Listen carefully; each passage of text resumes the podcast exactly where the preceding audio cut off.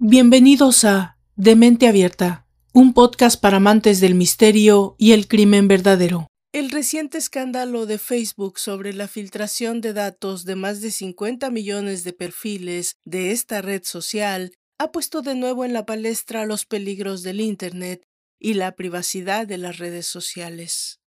En Europa, por ejemplo, según el estudio digital, en 2021, existen 27 millones de usuarios activos en redes sociales, el 58% de la población, los cuales pasan una media de una hora 38 minutos conectados, siendo Facebook y YouTube las páginas que más tráfico acumulan. En el último año, las plataformas sociales en nuestro continente han experimentado un crecimiento del 8% en número de usuarios una tendencia que también se refleja a nivel mundial, con 11 personas por segundo abriéndose un perfil, un 13% más que en 2021. Este es un crecimiento imparable que enfrenta una gran parte de la población a peligros como el robo de información, ciberbullying, grooming, suplantación de identidad, robo de datos bancarios y a una sobreexposición que hace más necesario que nunca ser consciente de lo que se puede y no se puede publicar. Facebook es una red social tan famosa como el resto. El mayor riesgo que tiene son los contenidos e imágenes que compartimos y con quién lo compartimos. Ahora, hablemos de algo que se llama suplantación de identidad. ¿Te suena? En caso de que no, con este término se entiende aquella acción por la que una persona se hace pasar por otra. Este comportamiento, que es bastante usual entre los adultos para realizar acciones ilícitas o ilegales, a veces se da también entre los menores, ya sea por broma, o sea, usan el móvil de un compañero para enviar mensajes a alguien, haciéndose pasar por el propietario del celular, o con la finalidad de acoso cuando se crean perfiles falsos de una persona para convertirla en blanco de críticas. En cualquier caso, la suplantación de la identidad de otra persona es siempre un delito. No existe una fórmula todavía perfecta para comprender la magnitud a la que muchas historias, como la que hoy vamos a contar, se enfrentan, porque no se trata de un juego, una broma, una pasada. Se trata de un crimen, de una tragedia. Y no se trata tampoco de negarnos a la realidad de todos los cambios buenos y positivos que las redes igual que todos los descubrimientos y creaciones a través de la historia nos han llevado. Pero como toda creación que ha sido buena, también es susceptible de ser mal utilizada. Y por supuesto, esta, como tantas otras historias, nos lo demuestra. Así que, sin más preámbulo, pongámonos cómodos, listos para tener nuestra dosis de morbo, en este canal dedicado a contar historias reales de crimen, misterio y a veces algo más. Yo soy Valdra Torres, y sí, debes abrir tu mente, porque estás en Demente Abierta Podcast. Esta es la historia de Kyle Duby, el asesinato de Nicole Cable. Ponte cómodo. Comenzamos.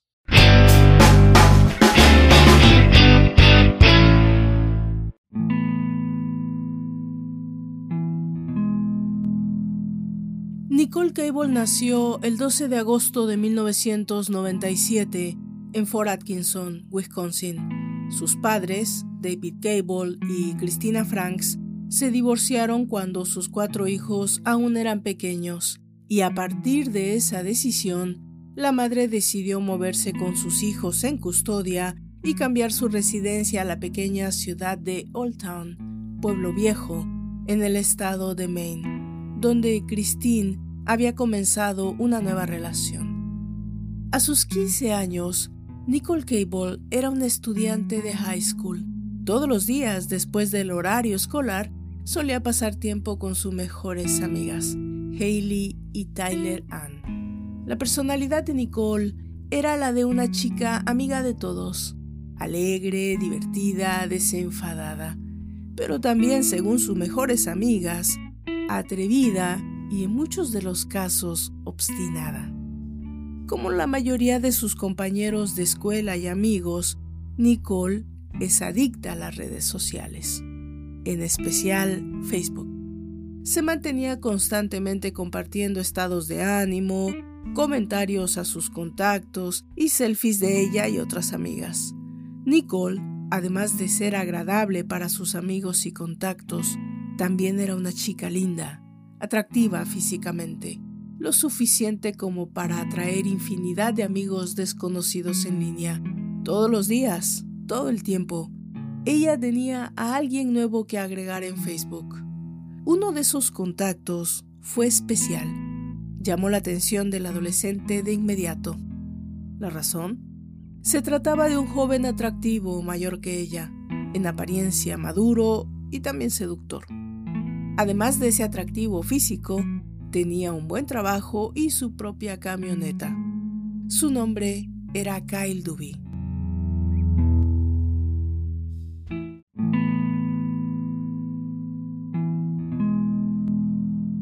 La mami de Nicole, Christine, la recogía del colegio todos los días. La escuela estaba a 15 minutos de distancia. Pero Christine siempre tuvo como prioridad la seguridad de sus hijos y en especial del adolescente. En abril del 2013, dos semanas después del primer contacto de amistad entre Nicole y Kyle, este da un primer paso para conocerse en persona. Quiere conocer a Nicole y la invita a salir.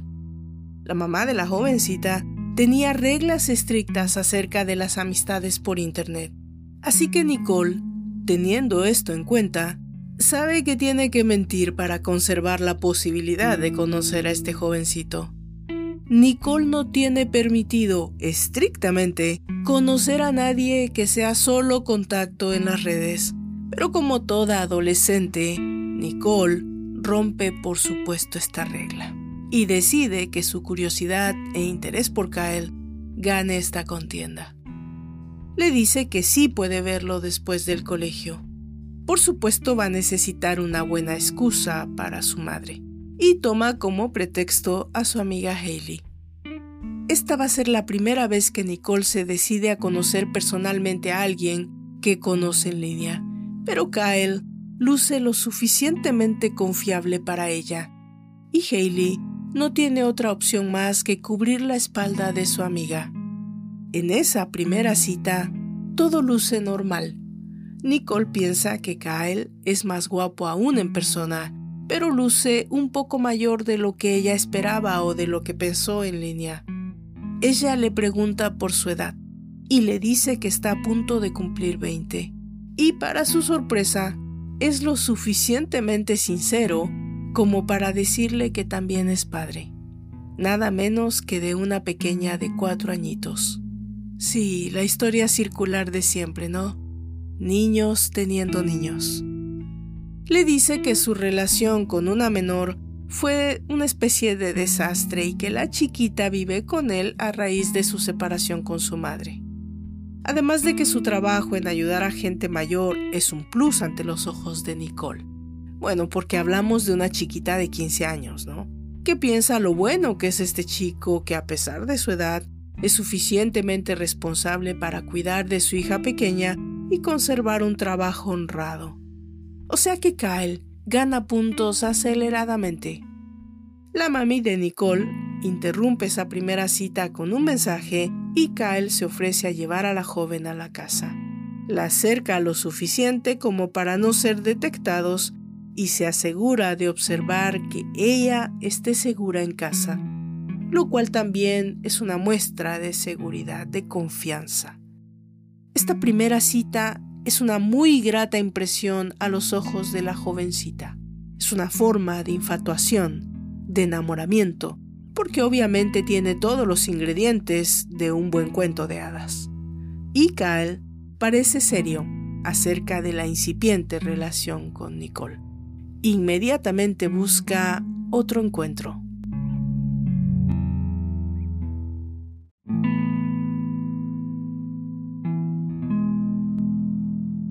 El siguiente fin de semana le pide a Nicole que conozca a su pequeña hija. Y ella por supuesto acepta emocionada, pero hay un problema. Tiene que tener el permiso de Christine. Le dice que este amigo tiene 17 años, que ya puede manejar y que le ofrece un paseo. Christine le dice que acepta, pero necesita conocerlo en persona. Sabe que tiene que presentarlo antes de poder salir con alguien desconocido. Todo parece encaminarse en el camino correcto, hasta que sucede algo inesperado. Nicole recibe un mensaje de alguien desconocido. Una persona cuestiona su amistad con Kyle y le amenaza. Pero no es la primera vez que alguien está celosa de esta linda jovencita, así que no parece un problema que le quite el sueño.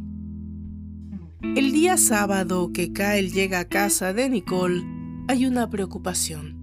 La jovencita no está segura de que tanto su mami como su padrastro, quien ha sido su principal figura paterna desde los cinco añitos, crean que la edad de Kyle realmente sea 17 años, y tiene razón al preocuparse. Jason Wiley, el esposo de Christine y padrastro de Nicole, no está convencido de eso. Christine tampoco, pero antes de hacer un problema grave por eso, deciden dar el beneficio de la duda y poner la felicidad de su hija primero. Deciden que no se van a preocupar por la edad del jovencito. Se trata de un camino de 20 minutos hasta la casa de Kyle, donde esa mañana Nicole tiene un tiempo lindo conociendo a Savannah, la chiquita de cuatro años, quien también parece tener un amor a primera vista con Nicole. Pero como toda línea perfecta de tiempo, tiene su momento final, y ese parece que llega demasiado pronto. Este jovencito ideal tiene un defecto, uno de verdad. Tiene una novia, una joven de 16 años de nombre Sarah Mason, quien parece tener una especie de relación tormentosa con Kyle una de inicios y finales constantes, en solo un año, y quien además tiene la reputación de ser agresiva y grosera. Obviamente, esto es una decepción triste para Nicole, pero no es lo peor.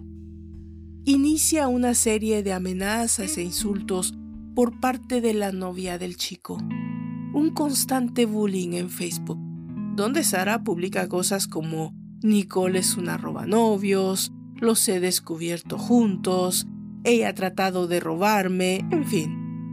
Esto no solo tensa a la jovencita de 15 años, pero también la pone en riesgo de ser agredida por otros desconocidos. Christine por supuesto se da cuenta de la situación sentimental de su hija y le cuestiona qué pasa. Nicole le cuenta a su mami que Kyle le ha mentido, escondiendo que tiene novia pero a pesar del creciente acoso de Sara, Nicole se decide a dejar pasar esta mala experiencia y moverse hacia adelante, o sea, olvidarse de Kyle. En unas semanas, que para cualquiera es un corto tiempo, pero en el mundo paralelo de una chica de 15, esto es una eternidad, Nicole ya se encuentra en camino de sacar esa mala historia de su vida y acepta la amistad de otro prospecto. Esta vez, de un joven de 18 años de nombre Brian Butterfield.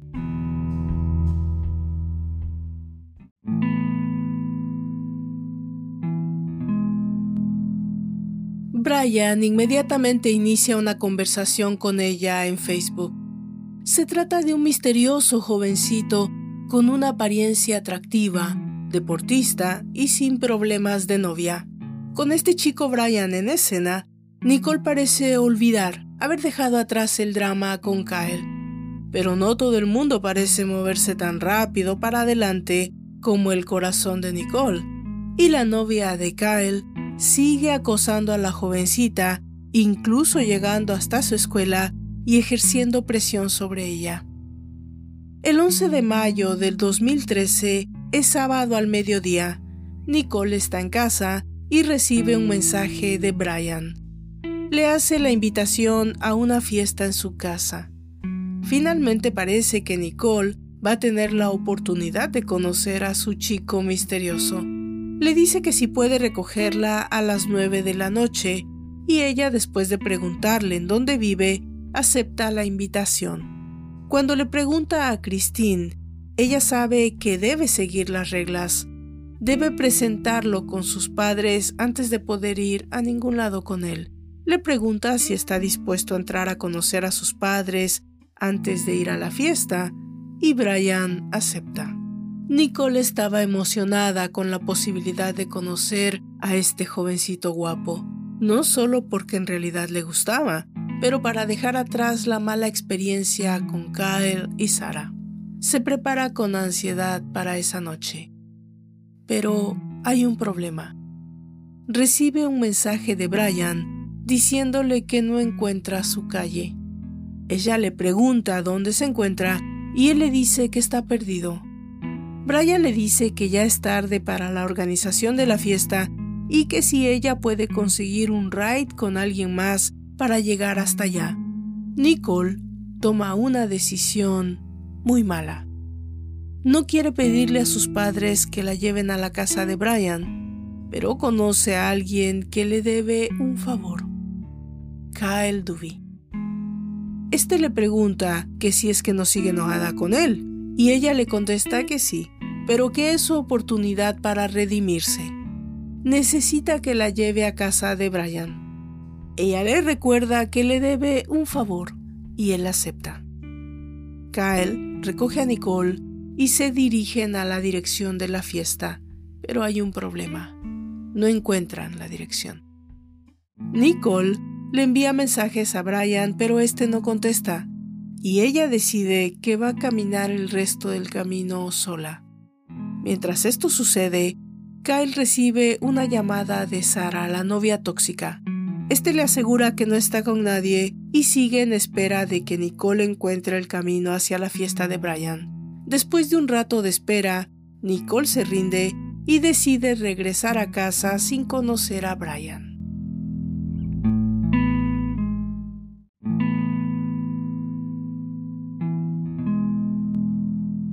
El domingo 12 de mayo del 2013 es el Día de las Madres. Nicole decide dejar su triste experiencia de lado y hacer una tarjeta de regalo para su mami. Recibe durante la mañana algunos mensajes de Kyle, pero no los contesta. Nicole estaba al parecer enojada con Brian, pero todavía piensa que debe haber una explicación plausible a esa confusión. Le envía un mensaje a Brian y éste le contesta que intentó llamarla y escribirle, pero que no había señal de celular y no pudo comunicarse. Ella le cree. De hecho, no tiene por qué no. Es posible que en el lugar que estaba cerca de un lago la señal se hubiera perdido. Le dice que puede manejar cerca de su casa para que puedan verse y conocerse, y ella está feliz de aceptar. Le dice que lo espere cerca del camino a su casa que esta vez no va a perderse. Casi al mismo tiempo, recibe un mensaje de Kyle. Este le pregunta cómo está y qué hará esa noche. Ella le contesta que finalmente va a conocer a Brian. Kyle le pregunta si su mami lo sabe. Ella contesta que se va a inventar algo para poder salir. Pero la verdad es que Nicole lo que está planeando es esperar que su mami esté en cama para la hora de la cita y poder salir un momento de casa sin ser notada su ausencia. A las nueve de la noche, recibe un mensaje de Brian diciendo que está por llegar. A las 9.15, Nicole está camino a su encuentro. El lunes 13 de mayo del 2013, al 15 para las 7 de la mañana, Christine quiere asegurarse que Nicole está lista para ir al colegio pero se encuentra con la sorpresa de que el adolescente no está en casa. Llama a su número de teléfono al tiempo que su esposo sale a buscar a la calle. Nicole no responde su celular. Christine llama a Haley y ella responde que no sabe nada de su amiga desde el día anterior, cuando Nicole le dijo a su mejor amiga que se iba a encontrar con Brian. Haley se preocupa y busca en Facebook el perfil de Brian para enviarle un mensaje y preguntarle por su amiga. Pero se encuentra con una sorpresa. El perfil de Facebook de Brian Butterfield ha sido eliminado. Inmediatamente le hace saber a Christine que eso es motivo de preocupación y que tiene que llamar a la policía. Christine cuelga y llama al 911. Les hace saber que su hija de 15 años ha salido con un chico la noche anterior y que no ha llegado a casa, no contesta el teléfono y no se ha comunicado con ellos. La policía, a pesar de tratarse de una menor de edad, no toma tan en serio el problema y le dice que espere tranquila, que Nicole va a regresar en algún punto de la mañana, que todavía es temprano para preocuparse. Pero la mamá y el papá, como es de esperarse, no se toman el tiempo de esperar e inmediatamente salen en busca de su hija. Inicia junto con Hailey, familia y amigos una intensa búsqueda tanto físicamente como en línea, pidiendo ayuda para encontrar a Nicole Cable. El martes 14, dos días después de la desaparición de Nicole, la policía toma cartas en el asunto. La fuente más confiable de información y verídica, por supuesto, es la mejor amiga de Nicole, Hailey. Ella le cuenta a la policía todo lo que sabe acerca de Kyle Dewey y de Brian Butterfield. Con los datos proporcionados por Hailey, la policía pronto determina que Brian quizás no existe como tal, pero verifican los récords del estado para verificar si existe alguien con ese nombre en los alrededores y encuentran un punto de partida. Brian Butterfield vive a 15 minutos de casa de Nicole. Los detectives llegan a la casa del chico esperando que no sea demasiado tarde, pero cuando llaman a la puerta se encuentran con un Brian completamente diferente del que alguna vez tuvo el perfil de Facebook con ese nombre y que era contacto de Nicole. Pero fuera del aspecto físico y las notables diferencias, el perfil de Facebook de este Brian es exacto en todos los datos al del Brian ficticio. Su edad, su origen, su escolaridad, sus características, sus aficiones. Y esto es un hecho notable porque significa que quien creó el perfil falso tomó los datos exactos del perfil original y por lo tanto debe tratarse de alguien que conoce al verdadero Brian. El detective de la policía le pregunta a Brian si tiene idea de alguien que pudiera tener la intención de hacerle daño. Y Brian sí tiene una respuesta. Sarah Mason, una exnovia de Brian que últimamente ha tenido problemas para aceptar el rompimiento de su relación. ¿Suena familiar? ¿No? Brian les dice que Sara vive actualmente en casa de su novio Kyle Duby. Sara entonces se vuelve una persona de interés y la policía se dirige de inmediato a su casa para interrogarla. Necesitan saber si Sara es la persona que creó el perfil falso de Facebook. Pero no tienen suerte. Sara no está en casa y Kyle no está en el radar de la policía aún solo le hacen saber que necesitan hablar con su novia y se retiran.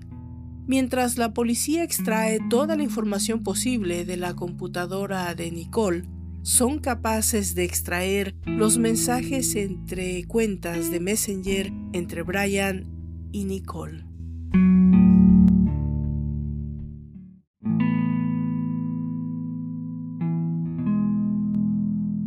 El miércoles, tres días después de la desaparición de Nicole, la policía inicia una búsqueda terrestre más extensa.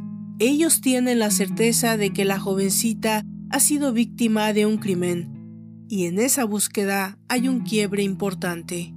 Cerca del camino a la casa de Nicole se encuentran objetos que pertenecen a la chica, uno de sus zapatos y calcetines. Y lo más preocupante, una máscara, un pasamontañas escondido bajo unos arbustos. Es el único de los objetos que no pertenece a Nicole, y en el clima caluroso de la época, la única forma de que alguien use un pasamontañas es porque necesita ocultar su identidad. El pasamontañas es tomado para análisis de DNA. La policía ahora teme que Nicole ha sido secuestrada pero no hay señal de solicitud de rescate, así que la investigación debe seguir buscando otras líneas.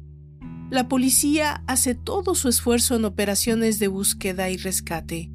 Se trata de áreas boscosas, de terrenos agrestes, donde se usan perros y también individuos haciendo labor de búsqueda lo mismo aérea, además de miles de voluntarios y amigos. La búsqueda estatal por Nicole es extensa, pero lo único extra que encuentran es el suéter que Nicole usó esa noche. Mientras, Sarah Mason acude voluntariamente a rendir su declaración. La policía comienza a verla como una sospechosa plausible, pero tiene una coartada. La noche de la desaparición de Nicole, ella estaba en casa de su madre junto con Savannah. Mientras la policía determina el IP address, o sea, la dirección de la que fue creada el perfil falso de Facebook a nombre de Brian Butterfield. La dirección es la casa de Kyle Dewey, donde Sarah Mason tiene acceso a su computadora. La policía estaba lista para detener a Sarah cuando ésta es capaz de confirmar su coartada, porque hay pruebas físicas de que Sarah estuvo con su madre en el Día de las Madres. Entonces, ¿quién es el creador de la cuenta de Brian? La última pieza del rompecabezas. Kyle Dewey. Y la prueba contundente de eso llega cuando los récords telefónicos muestran que los mensajes de texto entre Nicole y Brian fueron desde el número de teléfono de Kyle Dewey. Todo sugiere a este punto que Kyle ha secuestrado a Nicole, pero necesitan una confesión. El día siguiente es llevado para interrogatorio. Los investigadores le piden a Kyle que les hable de sus actividades del 12 de mayo por la noche. Kyle les dice que recogió a su novia de casa de su madre alrededor de las 10, después de salir de su trabajo, pero los datos de su celular señalan que salió de su trabajo dos horas antes y las antenas de celular lo ubican en el área cercana a casa de Nicole. En este punto, los detectives le hacen saber que saben que el perfil de Brian fue creado desde su computadora y saben que está mintiendo respecto a sus horarios. Pero la última de las cartas cierra el cerco de mentiras de Kyle. El pasamontañas contiene DNA que la policía tenía en récord de Kyle Dewey. La desesperación obvia de los agentes es saber dónde está Nicole y si está muerta o viva. Aún así, no obtienen nada de Kyle. Pero Sara no mantiene la presión y declara que Kyle le ha confesado que asesinó a Nicole. Sara, la novia tóxica y celosa, hace su expiación y le da a los detectives una ubicación posible. Nicole es localizada a escasas 10 millas de su casa. Su cuerpo desnudo, cubierto con basura y arbusto, es encontrado por los investigadores ocho días después de su desaparición. Kyle Duby es acusado de secuestro y asesinato en primer grado, pero se declara inocente y permanece en silencio.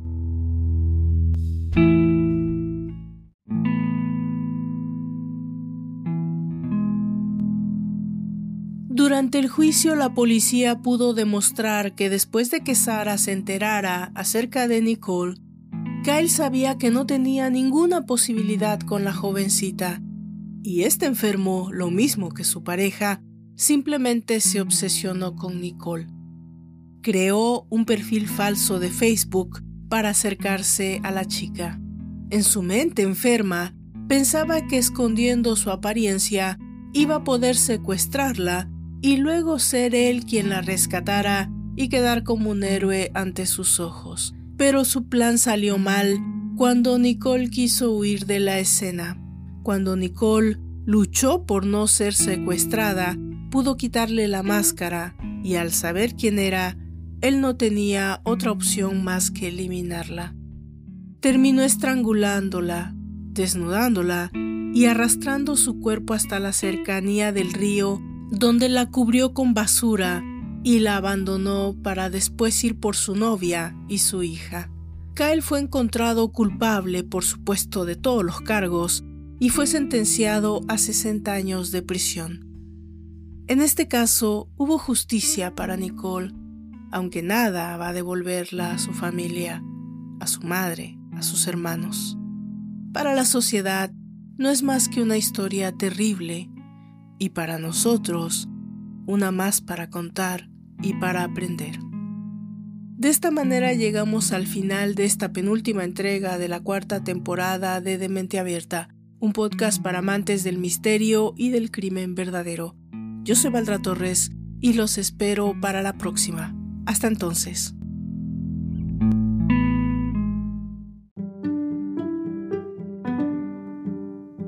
Por favor visite mis redes sociales, Facebook, Twitter e Instagram como de Mente Abierta Podcast. Si me escuchan desde YouTube, por favor suscríbanse, dejen sus comentarios y si les gusta el contenido también, compártanlo. Eso le ayuda mucho a esta servidora para continuar con este proyecto. También, si me escuchan desde Spotify, existe ya una forma de dejar mensajes de voz. Yo con seguridad los escucharé y si tienen alguna pregunta o algún comentario sobre el tema o fuera de este, o tal vez alguna recomendación para esta servidora, seguramente se los haré saber en el próximo capítulo. Por favor, pónganse en contacto conmigo. Es una manera de alimentar el proyecto. Gracias a todos y nos encontramos en la próxima entrega. Hasta entonces.